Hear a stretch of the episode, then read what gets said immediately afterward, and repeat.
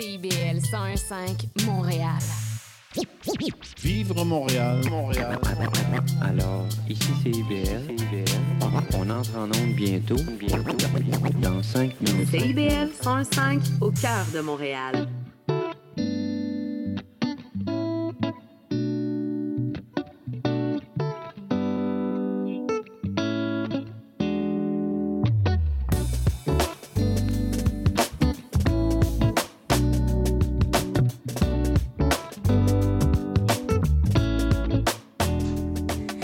Et bonjour et bienvenue à Angle Droit, votre rendez-vous hebdomadaire proposé par Éducalois sur les ondes de CIBL 101.5, une pause de 30 minutes pour parler de droit autrement.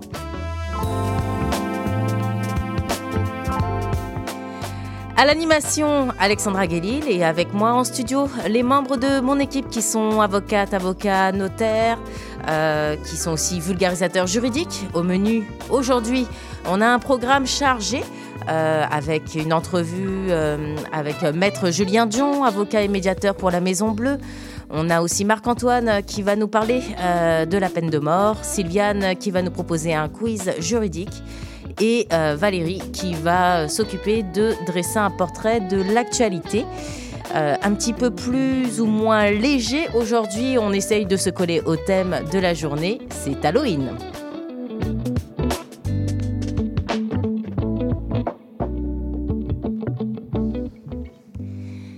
Alors, on commence euh, par euh, Valérie. Bonjour Valérie. Bonjour Alexandra. Euh, alors, tu es notaire et gestionnaire de communauté chez Éducalois. Euh, ton regard sur l'actualité de la semaine? Eh ben, puisque c'est l'Halloween aujourd'hui, on va commencer par un sujet qui fait froid dans le dos. En Mhm. 2018, il y a une femme qui a acheté une maison à Joliette, euh, l'endroit où j'ai grandi d'ailleurs. Après avoir emménagé, elle apprend qu'un suicide a eu lieu à cet endroit-là en 90. Oh, Ouais, on sait que certaines personnes ont peur des fantômes. hein? Ben oui, puis euh, c'est entre autres pour ça que les gens qui vendent leur maison avec une courtière ou un courtier immobilier doivent remplir un formulaire de déclaration dans lequel on demande s'il y a eu un suicide ou une mort violente, euh, violente dans la maison, pardon. Euh, faut alors être honnête puis divulguer euh, évidemment ce qu'on sait. Et quand il n'y a pas de courtière ou courtier, comment ça se passe? Ben, dans ces cas-là, il n'y a pas de formulaire obligatoire à remplir, mais on doit répondre honnêtement aux questions qui nous sont posées. Donc, dans l'affaire de la femme de Joliette, qu'est-ce qui s'est passé exactement, Val? Ben, L'acheteuse avait posé des questions et le vendeur n'a pas répondu honnêtement. Le juge a conclu que le vendeur était de mauvaise foi et lui a ordonné de payer 10 000 à la nouvelle propriétaire pour compenser. Autrement dit, le manque de transparence, ben, ça peut coûter cher et pas seulement en immobilier d'ailleurs. Est-ce qu'il y a d'autres euh, exemples? Ben, absolument. La transparence est notamment cruciale dans l'industrie pharmaceutique. D'ailleurs, Québec a récemment déposé un projet de loi pour se joindre à une action collective intentée par la Colombie-Britannique contre des compagnies pharmaceutiques auxquelles on reproche euh, d'avoir caché les effets néfastes des opioïdes. Donc, c'est notre second sujet d'actualité. Pour celles et ceux qui l'ignorent, euh, on rappelle ce qu'est une action collective, s'il te plaît? Bien sûr, c'est une euh, procédure judiciaire qui permet d'entreprendre une poursuite au nom de toutes les personnes qui se trouvent dans une situation semblable. Dans l'affaire des opioïdes, 85 milliards de dollars sont réclamés. Ça montre qu'on cherche une plus grande responsabilité sociale de la part des entreprises. La responsabilité sociale, euh, en fait, est, défi- est définitivement pardon, dans l'air du temps. Euh, ça me fait penser à une autre décision euh, récente euh, qui a fait beaucoup jaser, qui a fait les manchettes. Euh, Montréal a décidé de couper euh, le gaz euh, dans les nouveaux bâtiments résidentiels et commerciaux. Ben oui, c'est une décision qui divise pas mal les internautes, là, notamment sur le réseau X, qu'on appelait auparavant euh, Twitter. Euh, certains applaudissent cette, euh, cette initiative-là pour son impact écologique, mais il y en a d'autres qui s'inquiètent pour les implications pour le chauffage, notamment en hiver. Là. Mhm, sujet brûlant, surtout en cette saison. Et cela nous amène à une question connexe. Quelles sont les responsabilités des locataires et des propriétaires en matière de chauffage? Ben, soit c'est le propriétaire qui s'occupe du chauffage, soit c'est le locataire, hein, ça va de soi. Donc, ça va être indiqué dans le bail et généralement dans l'annonce du logement en ligne aussi. Alors, euh, pour euh, rompre toutes les chicanes, que ce soit couple avec le propriétaire, quelle est la température minimale euh, qu'on doit avoir chez soi? C'est une bonne question. Si la responsabilité revient au propriétaire, la plupart des municipalités ne fixent pas de température minimale, mais le tribunal administratif du, lo- du logement, donc qu'on appelait auparavant la régie du logement, recommande généralement 21 degrés Celsius. Euh, parlons de situation. euh, non, excuse-moi. Ici, le bail prévoit, pardon, euh, que le locataire doit chauffer le logement. C'était la question qui, qui me trottait dans la tête. Des fois, on a du mal à agencer. Il n'y a pas de problème. Le propriétaire doit fournir une installation de chauffage fonctionnelle pour toutes les pièces louées. Le locataire a alors plus de latitude, sauf qu'il doit chauffer quand même, même en cas d'absence prolongée. On veut éviter, par exemple, que les tuyaux ils gèlent et se brisent, ce qui serait vraiment un vrai cauchemar hivernal. Hum. On va parler encore de situations cauchemardesques. Euh, L'affaire concernant donc euh, la juge Joëlle Roy a fait pas mal de bruit euh, dans les médias récemment et du Calois l'a d'ailleurs couvert. Ben oui. Euh, donc, le chroniqueur Yves Boisvert a récemment critiqué la juge Joëlle Roy dans la presse, se disant ébranlée. La juge a cessé d'entendre un procès pour inceste le 12 octobre dernier. Cette situation aurait pu faire avorter l'ensemble de l'affaire pour cause de délais déraisonnables. Ok, euh, les délais déraisonnables. Pourquoi Qu'est-ce que c'est quoi le lien dans une affaire criminelle Donc, ça vient de l'affaire Jordan, qui est une situation, euh, pardon, une décision rendue en 2016 par la Cour suprême. Cette décision-là a confirmé que toute personne a le droit au respect de certains délais judiciaires à partir du moment où des accusations sont portées. C'est donc possible de demander l'arrêt des procédures quand ça fait longtemps que les accusations ont été portées. Dans l'affaire de la juge Joëlle Roy, il n'y a pas eu, il y aurait pas nécessairement eu arrêt des procédures, mais si ça s'était produit, l'affaire aurait pris fin sans que la personne accusée soit reconnue coupable ou non coupable. Des nouvelles accusations pourraient pas non plus être déposées euh, pour les mêmes actes, les mêmes actes qui sont reprochés, pardon. Pour éviter ça, l'affaire va finalement se poursuivre en novembre et en décembre devant un autre juge. Si vous voulez en savoir plus, on vous invite à consulter notre section actualité juridique sur educalois.qc.ca. Merci beaucoup Valérie pour ces actualités à la fois éclairantes et, euh, j'ai envie de dire, vraiment effrayantes. Ça m'a fait plaisir.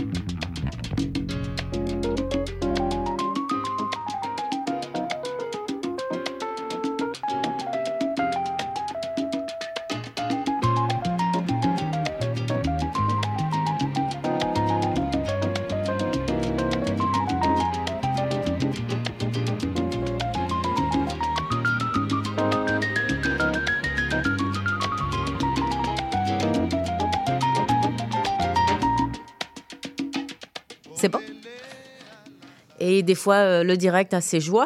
Donc, euh, arrimer le travail avec euh, des juristes et celui des travailleuses et travailleurs de rue pour mieux intervenir auprès du public qui en a besoin, c'est le sujet de notre entrevue du jour. On est au téléphone avec Maître Julien Dion, qui est avocat et médiateur pour la Maison Bleue, un organisme communautaire spécialisé en périnatalité sociale. Bonjour, Maître Dion. Bonjour à vous. Merci hein, d'accepter cette entrevue. Alors, on rappelle hein, pour euh, les auditeurs et auditrices, la périnatalité sociale, c'est euh, en tout cas une approche basée sur ce qu'on appelle la prévention. Euh, on saisit l'occasion unique de la grossesse pour intervenir au-delà du suivi médical. Donc, c'est une approche qui propose différentes ressources et interventions. C'est bien ça? Oui, effectivement, je pense que la, la- je pourrais résumer en une équipe interdisciplinaire sous un même toit pour accompagner euh, la femme enceinte jusqu'à ce que l'enfant ait 5 ans. Euh, dans, cet accompa- dans cet accompagnement, pardon, j'ai envie de parler vite, on dirait. Euh, dans cet accompagnement, pourquoi on pense que le droit a sa place? Ben, En fait, la Maison Bleue existe depuis 15 ans. Et puis, euh, le, le- le juridique était sur les épaules des travailleurs sociaux, des travailleuses sociales euh, principalement.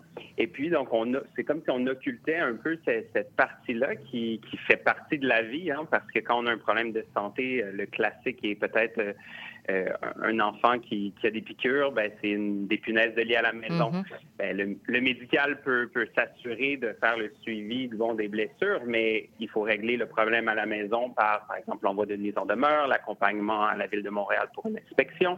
Donc, euh, donc c'est, tout est interlié. Et donc là, on a ajouté depuis une année le, le service juridique à la Maison Bleue pour essayer de vraiment avoir une vision holistique de l'accompagnement des, des, femmes enceintes et de leurs familles. Mhm.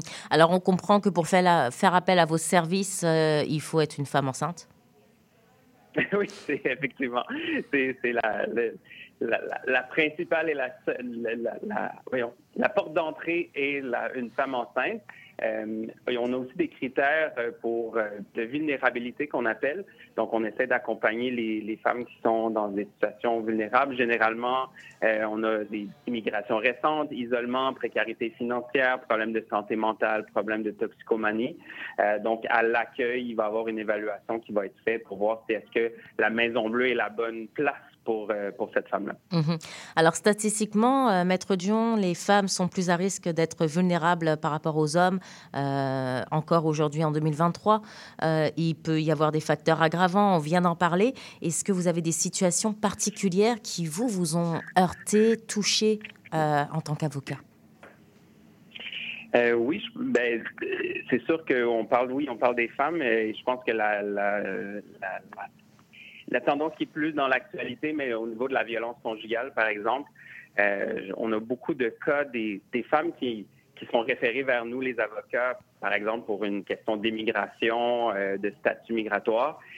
Mais en rencontrant la personne, en, en, posant des questions, on se rend compte qu'on fait émerger, ah, ben, il y a peut-être une situation de violence conjugale qui était complètement occultée par la personne, cachée, euh, parce que ben, la situation d'immigration était la, la, la, la chose qui mhm. était sur le dessus de la pile, si on veut. Euh, mais en travaillant avec, euh, avec elle, ben, on peut creuser et voir, ben, ben, il y a des situations de violence conjugale, puis d'essayer de vulgariser, de, de l'accompagner pour comprendre un petit peu, ben, aujourd'hui, au Québec, qu'est-ce qui peut être fait pour l'aider dans ce genre de démarche, quels sont ses droits, quelles sont ses responsabilités? Hmm. Alors, euh, je pose une question euh, semi-professionnelle et personnelle. Pourquoi euh, un avocat fait ce type de travail auprès de ce type de personnes? Qu'est-ce que vous, ça vous apporte humainement et professionnellement? Ben, Je pense que la réponse simple, c'est ça m'amène un sens. Ça amène un sens à ce que je fais. ça amène une j'ai toujours été quelqu'un de qui voulait apporter le droit euh, sur le plancher des vaches, sur le trottoir. Mm-hmm. Euh, je pense que ce genre de, de, de rôle-là euh, vient, on vient décloisonner le droit, on l'amène au public.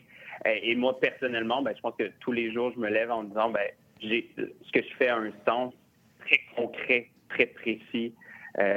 Au jour le jour. Hmm.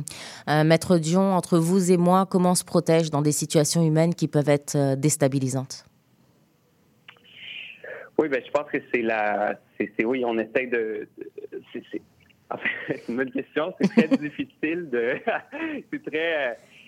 parfois, on, on, se laisse emporter parce que c'est des familles qu'on suit, on les voit pas juste une fois, on les voit peut-être 10, 15, 20 fois sur sur, des mois, sur des années. Donc, on s'attache aux gens.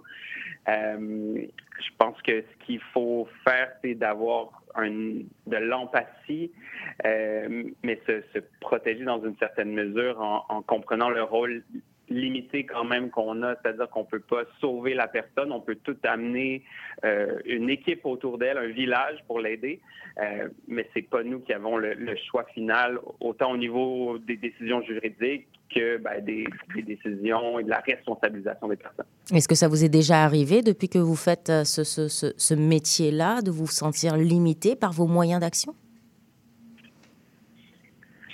Ben, je pense qu'on se sent limité au quotidien, c'est-à-dire qu'on on, on, est dans un système, qu'il soit juridique ou politique ou autre. Euh, par exemple, on fait beaucoup de droits de l'immigration, mais c'est mhm. sûr que le droit de l'immigration est un droit, euh, je voudrais pas dire complexe, mais où est-ce qu'il y a beaucoup de paperasse, ouais. pour dire un mauvais mot.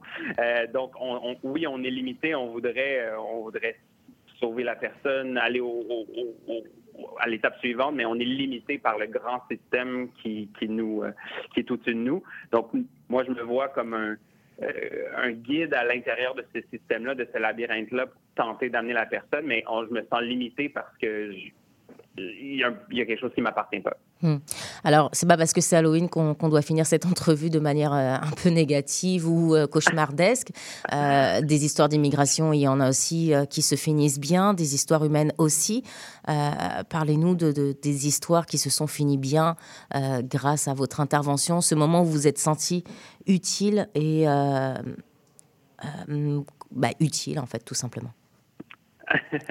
oui, ben je pense que dernièrement, là, il y avait une, une femme qu'on accompagnait depuis plusieurs mois par une, principalement par la travailleuse sociale.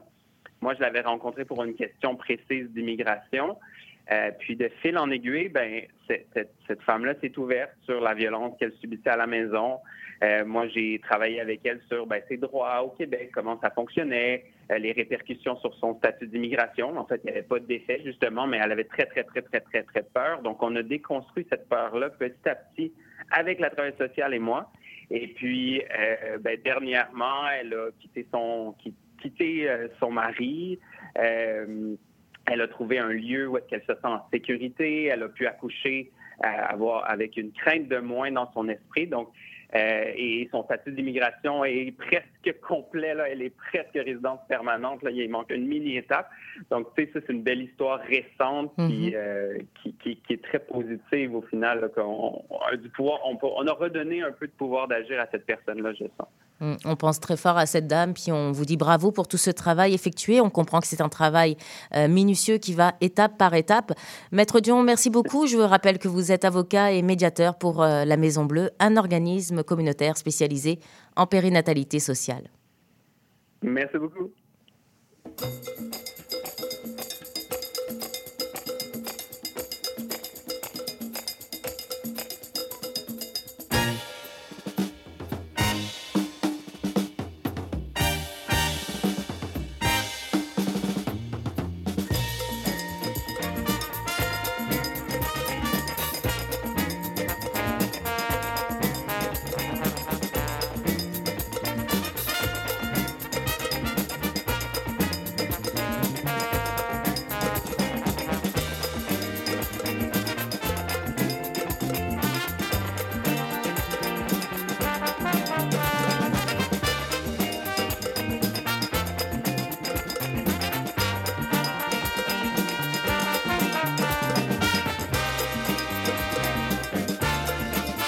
En onde. Et oui, on est en onde. euh, les joies du direct, on les adore. Euh, donc, euh, on va se lancer dans un quiz juridique avec ma collègue Sylviane. Pardon, avec ma collègue Sylviane Fréchet, qui est, qui est, notaire et vulgarisatrice juridique chez Éducalois. Je pense que j'ai mangé ton nom de famille, je m'excuse. Il n'y a pas de souci. Bon matin, Alexandra. Alors, euh, Sylviane, euh, on va faire un petit quiz euh, sur Halloween, et puis on accueille un invité surprise qui est un confrère journaliste. Bonjour Cyril, merci de nous rendre visite. Bonjour, bonjour, bonjour.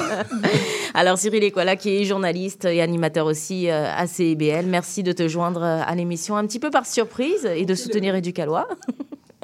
Alors, euh, pour commencer, euh, peux-tu nous rappeler la seule règle de ce quiz, euh, Sylviane? Oui, donc s'il vous plaît, on écoute la question et les choix de réponse au complet. Toujours un rappel que c'est essentiel de prendre toutes les informations nécessaires, mais que les informations nécessaires quand on analyse une situation juridique. Sinon, on pourrait toujours répondre, ben ça dépend. Et je le rappelle, cette, cette réponse, pardon, n'est pas acceptée dans ce quiz. Ah. Et c'est parti pour euh, la première question. Si t'as pas compris, c'est correct. Donc, euh, question à choix de réponse. Vous avez décoré votre maison, mais une décoration était mal fixée. Elle s'est décrochée et a blessé un des petits monstres qui passaient chez vous. Est-ce que vous, comme propriétaire de la maison, vous pouvez être tenu responsable? A. Non. Si je réussis à prouver qu'il qu ventait beaucoup ce soir-là. B, oui, les propriétaires ont le dos large, ils sont toujours responsables de tout. C, oui, et on pourra même analyser comment j'avais attaché la décoration. Moi, j'irais avec B. B, c'est vrai, les propriétaires ont le dos large, mais c'est pas la bonne réponse. Droit de réplique à Cyril. C'est oui, bonne réponse. donc la bonne réponse c'est donc attachez bien vos décorations parce que oui, les propriétaires sont responsables de s'assurer que leur maison hantée soit sécuritaire pour les personnes qui la visitent. Cependant, la jeune victime devra prouver qu'il y a eu une faute de votre part. Par exemple, si on parle d'une décoration métallique très lourde et que vous l'avez attachée avec des petites et fragiles attaches de plastique, ce que n'aurait pas fait une personne raisonnable, vous aurez probablement à payer pour les dommages subis. Si la faute n'est pas prouvée et qu'il s'agit plutôt d'un accident, vous serez sûrement pas tenu responsable. En général, la loi exige un comportement raisonnable, mais pas la perfection. On continue avec la deuxième question. Oui, une autre question à choix de réponse. La maison hantée de votre voisin a attiré des invités indésirables qui ont saccagé votre terrain. Avez-vous un recours contre votre voisin? A. Non, ça fait partie des inconvénients normaux du voisinage. B. Oui, il y a toujours bien une limite à tout. C. Oui, j'attendais juste d'avoir une bonne raison pour l'amener en cours. Non, mais il y a toujours bien une limite à tout. oui, il y a toujours bien. Ah, Marc-Antoine se fâche. Donc, même si c'est l'Halloween et que c'est festif, votre voisin doit contrôler ses invités et éviter les excès et les comportements intolérables. Ben oui, franchement. Oui. Donc, il est vrai que de votre côté, vous devez accepter les inconvénients normaux du voisinage. Donc, que ce soit une soirée plus agitée que les autres, mais pas que votre propriété en subisse les contre-coups. Alors, je rappelle, hein, pour ceux qui nous rejoignent en ondes, euh, qu'on est autour de la table avec un quiz juridique d'Éducalois, avec moi, Sylviane Fréchette. Euh, on a aussi Valérie Thibaudot. On a aussi Cyril Equella, qui est journaliste. Et on a aussi euh, Marc-Antoine Hervé, qui est avocat. Donc, on a des, voca- des avocats, des notaires. Puis, on essaye d'avoir du fun sur Halloween. Troisième question. Oui, une autre choix, une question à choix de réponse. Des propriétaires ont mis une pancarte devant leur maison hantée sur laquelle il est écrit non responsable des blessures. Est-ce que cette pancarte a une valeur juridique? A.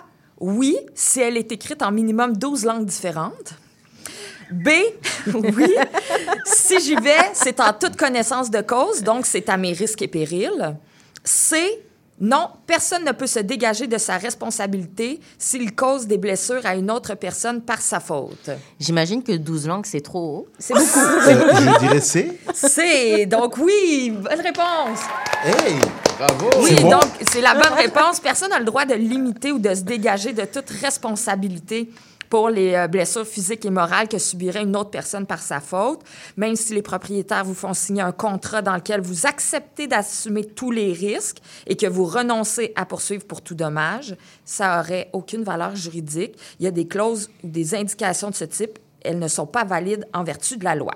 Et la quatrième et la dernière question. Oui, rapidement, vrai ou faux. Vous avez loué un costume dans un magasin, mais le costume a eu une dure soirée et il est abîmé. le propriétaire pourrait vous demander de payer la totalité du coût de remplacement du costume. Malheureusement, oui. Vrai. C'est Vrai. Dans les choix de réponse. Oui, donc c'est à vous d'utiliser le Ben là. costume de manière responsable. Donc, vous devez remettre le costume au magasin dans l'état où vous l'avez reçu.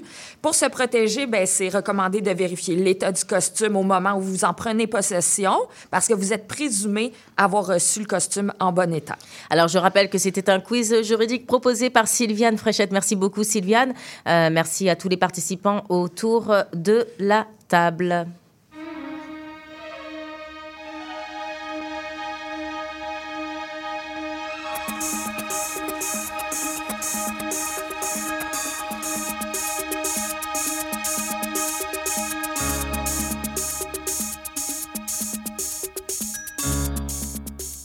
Et il n'y avait vraiment aucun trucage à ce, euh, à ce quiz. C'était très spontané.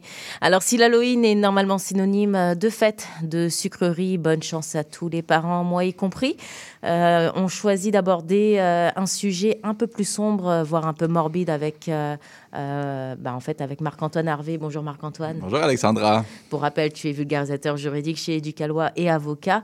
Euh, tu voulais nous parler de la peine de mort au pays. En effet, je vais vous faire un survol historique sur la peine de mort. On va aussi se poser la question, quels sont les arguments qui ont mené à son abolissement? Ça paraît normal et évident aujourd'hui, mais on a interdit cette peine très récemment dans l'histoire humaine.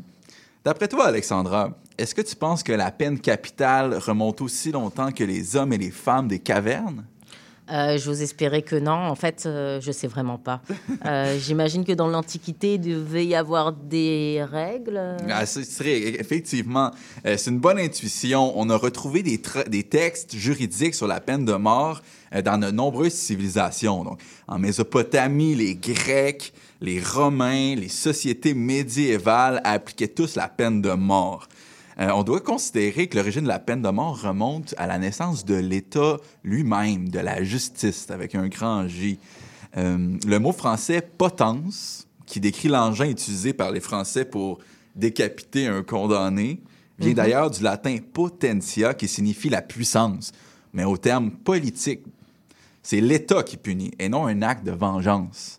Euh, parmi les 197 pays du monde aujourd'hui, il y en a encore 82 qui prévoient la peine capitale dans leurs droits, dont les États-Unis, 27 États sur 50. Il y a aussi le Japon et Taïwan.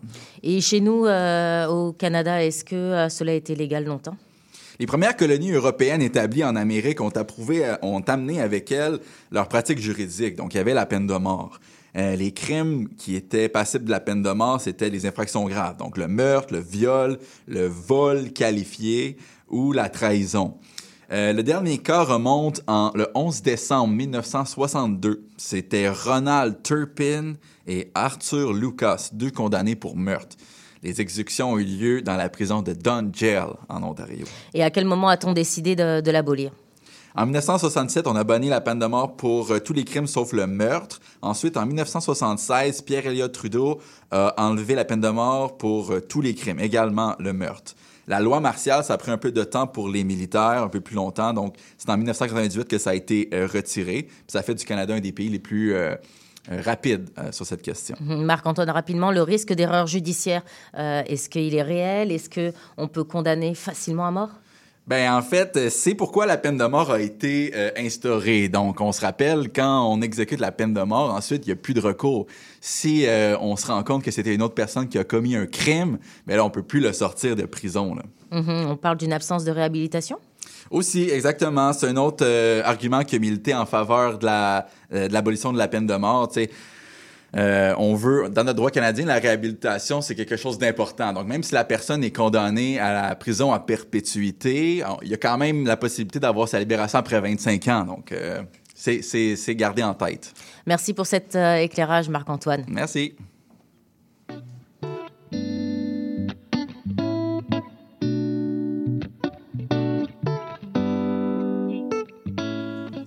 Et toutes les bonnes choses ont une fin.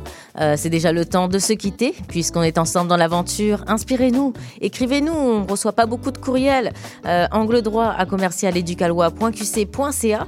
À la technique, Gilles Lamarche qui nous prête euh, main forte. À la réalisation, Jason Paré, merci beaucoup.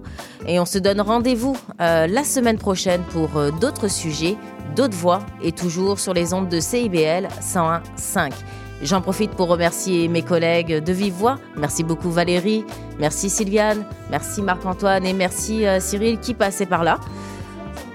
À la semaine prochaine.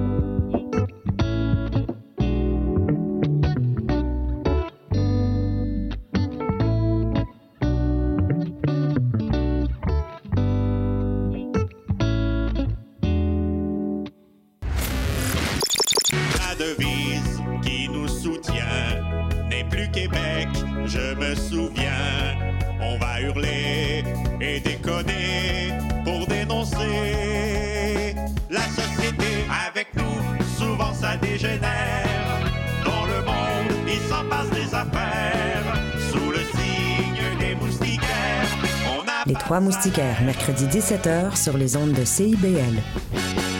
Il y a du nouveau à CIBL. Nous sommes fiers de vous présenter notre palmarès indépendant, les 30 Glorieuses. Tous les vendredis de 16h30 à 18h, moi-même, Caroline, j'ai le plaisir de vous présenter les 30 chansons les plus en demande de la semaine. Vous ne pouvez pas vous joindre en direct? Pas de souci. Rendez-vous au CIBL1015.com et retrouvez toute la sélection hebdomadaire sur notre site Internet. Nous sommes également en rediffusion les samedis à 7h30. C'est un rendez-vous.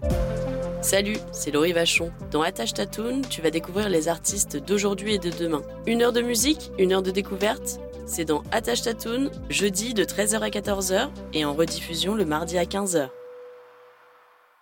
CIBL 1015 Montréal. L'émission qui suit vous est offerte en rediffusion.